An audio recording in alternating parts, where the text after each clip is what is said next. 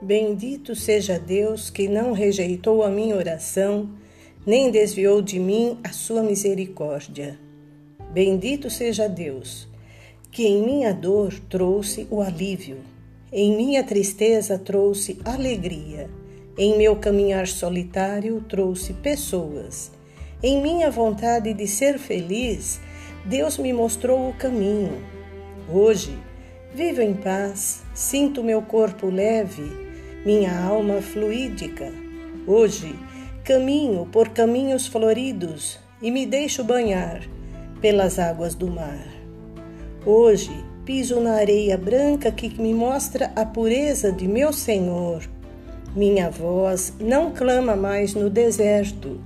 Minhas orações são feitas no verde dos campos e no colher das frutas. Hoje agradeço a Deus pela vida Irmãos queridos, vamos nos lembrar de Jesus na manjedoura e os três pastores chegando felizes e fazendo suas oferendas. Vamos manter acesa a chama da esperança, pois ela aquece para a vida. Diga: a chama da esperança me aquece.